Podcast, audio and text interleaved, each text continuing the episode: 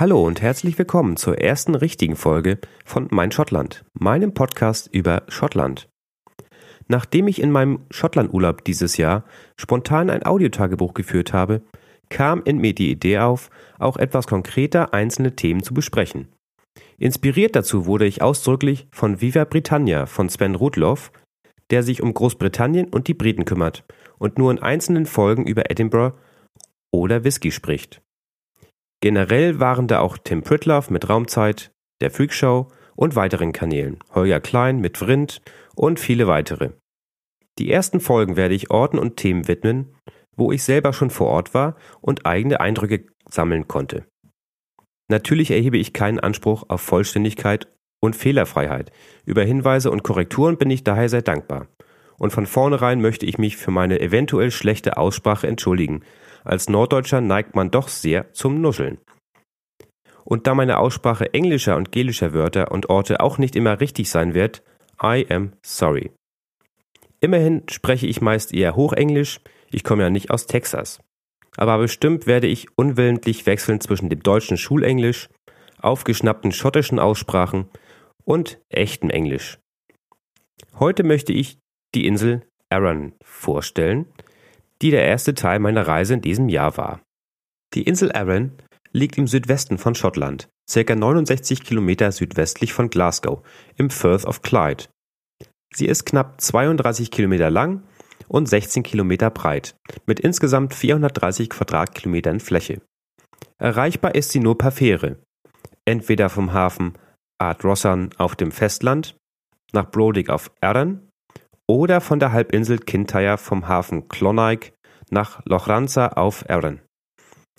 Betrieben werden beide Fährlinien von der staatlichen schottischen Fährgesellschaft Caledonian McBrain, meistens mit Calmac abgekürzt.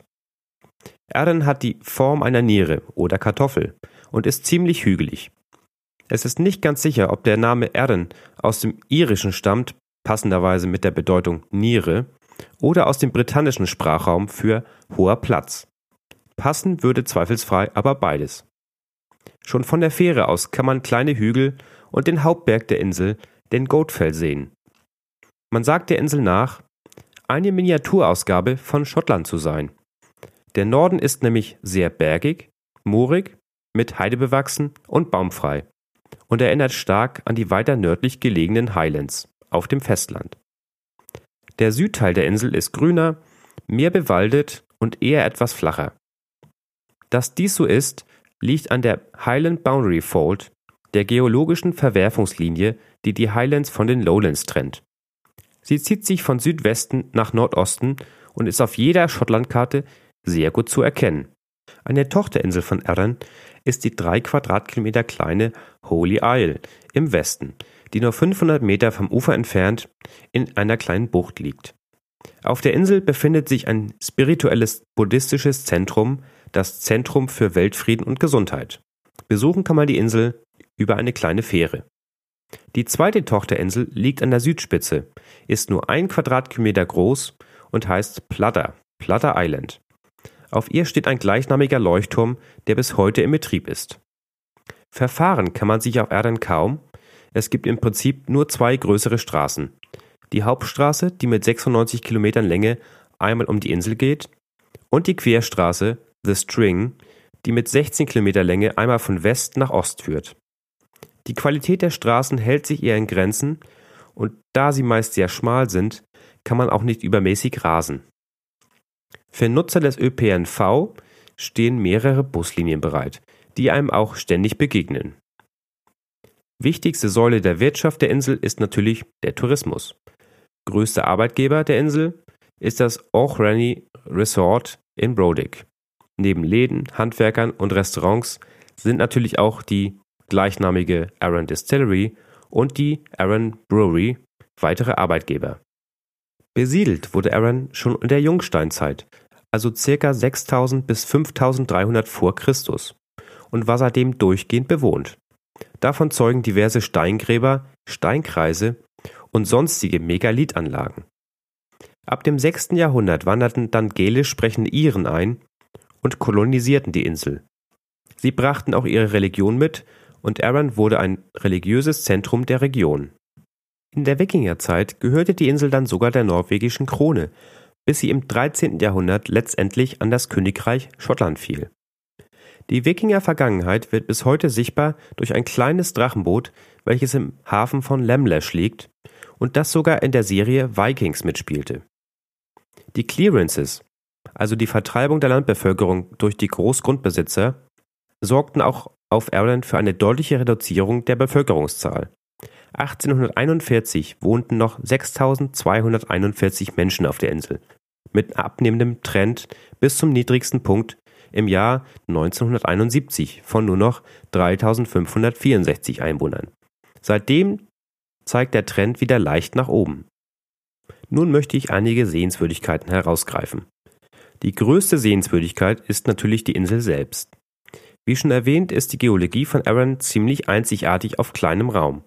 Es bieten sich daher Aktivitäten in der Natur an, wie Wanderung, Fahrradfahren oder Wassersport. Daneben gibt es eine reiche Tierwelt mit Schafen, Greifvögeln, Rotwild und natürlich Wasserbewohnern. Letztere kann man auch kulinarisch kennenlernen in Form von Fisch und Muscheln.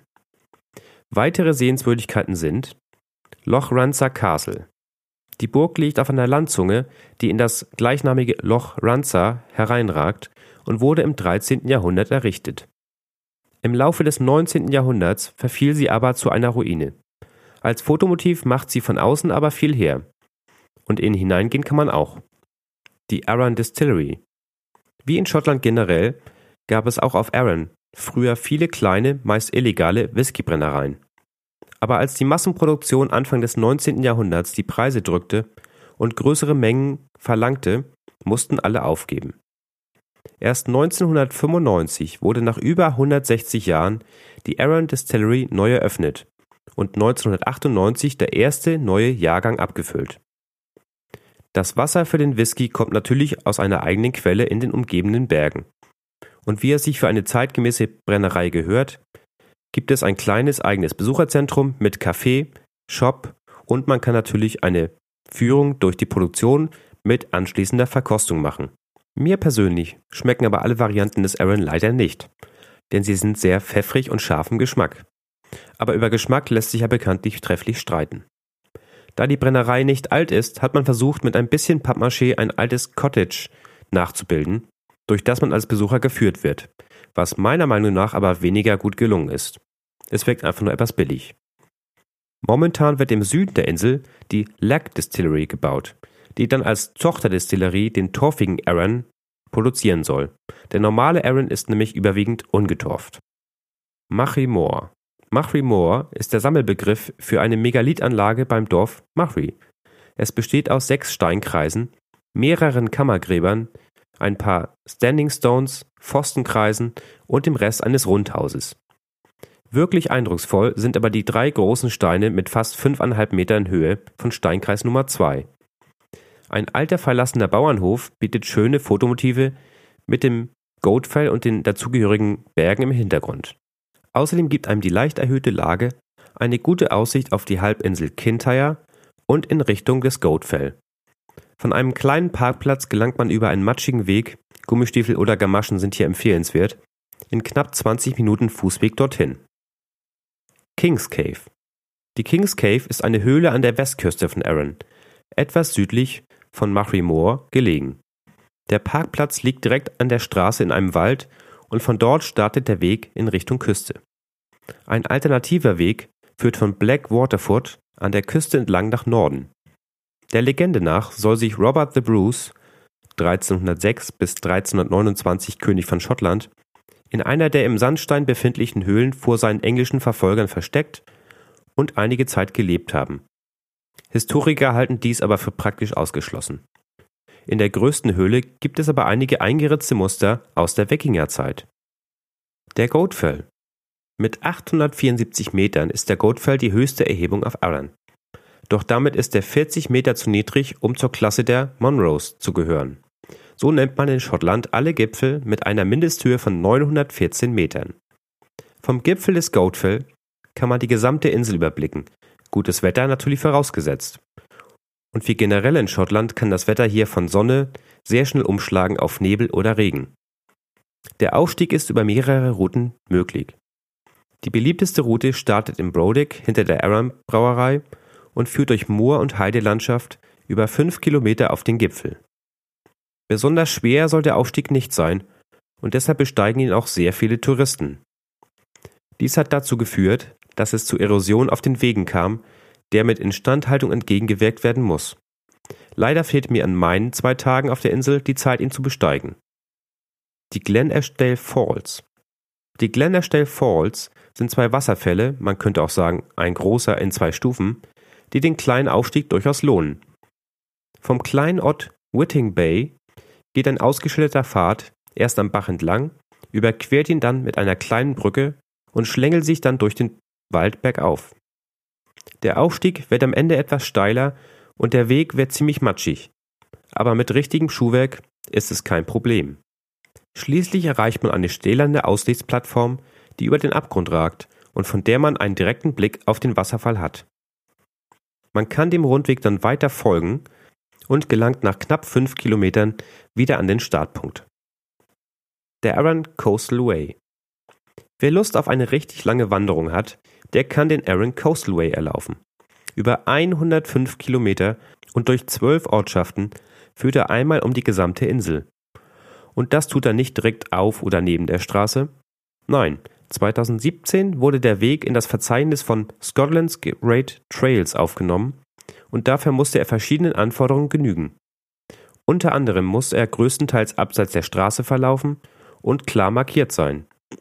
Es gibt auch eine eigene Webseite, die die einzelnen Abschnitte des Weges beschreibt und Unterkünfte, Läden und Sehenswürdigkeiten auflistet. Brodick Castle Von der Wasserseite im Brodick kann man fast überall Brodick Castle sehen.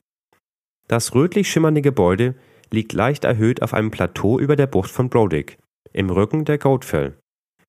Seit dem 6. Jahrhundert gehörte Arran zum skotischen Königreich Dalriada Später folgten die Wikinger, die am heutigen Ort des Schlosses eine erste Befestigung erbauten.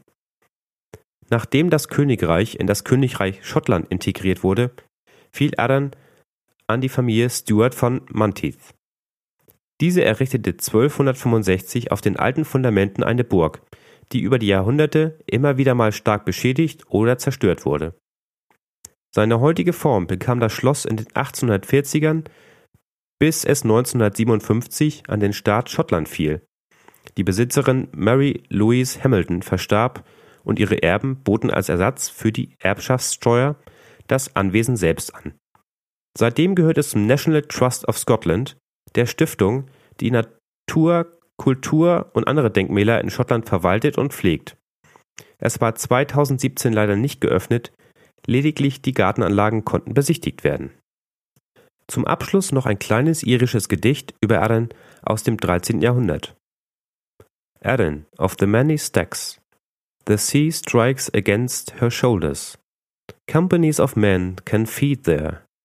Blue spears are reddened among her boulders. Merry hens are on her hills. Juicy berries are there for food. Refreshing water in her streams. Nuts in plenty in the wood. Das war es auch schon für Folge 1. Vielen Dank fürs Zuhören und ich hoffe bis zum nächsten Mal. Wenn es euch gefallen hat, dann empfehlt mich doch bitte weiter oder kommentiert unter www.meinschottland.de oder auf Facebook unter meinschottlandpodcast oder twittert mich doch an unter meinschottland. Für Hinweise und Anregungen bin ich jederzeit zu haben. Insgesamt habe ich auf meinem Spickzettel schon 47 Themen gesammelt. Es sollte also noch für einige Folgen mehr reichen. Also bis zum nächsten Mal. Tschüss und auf Wiedersehen.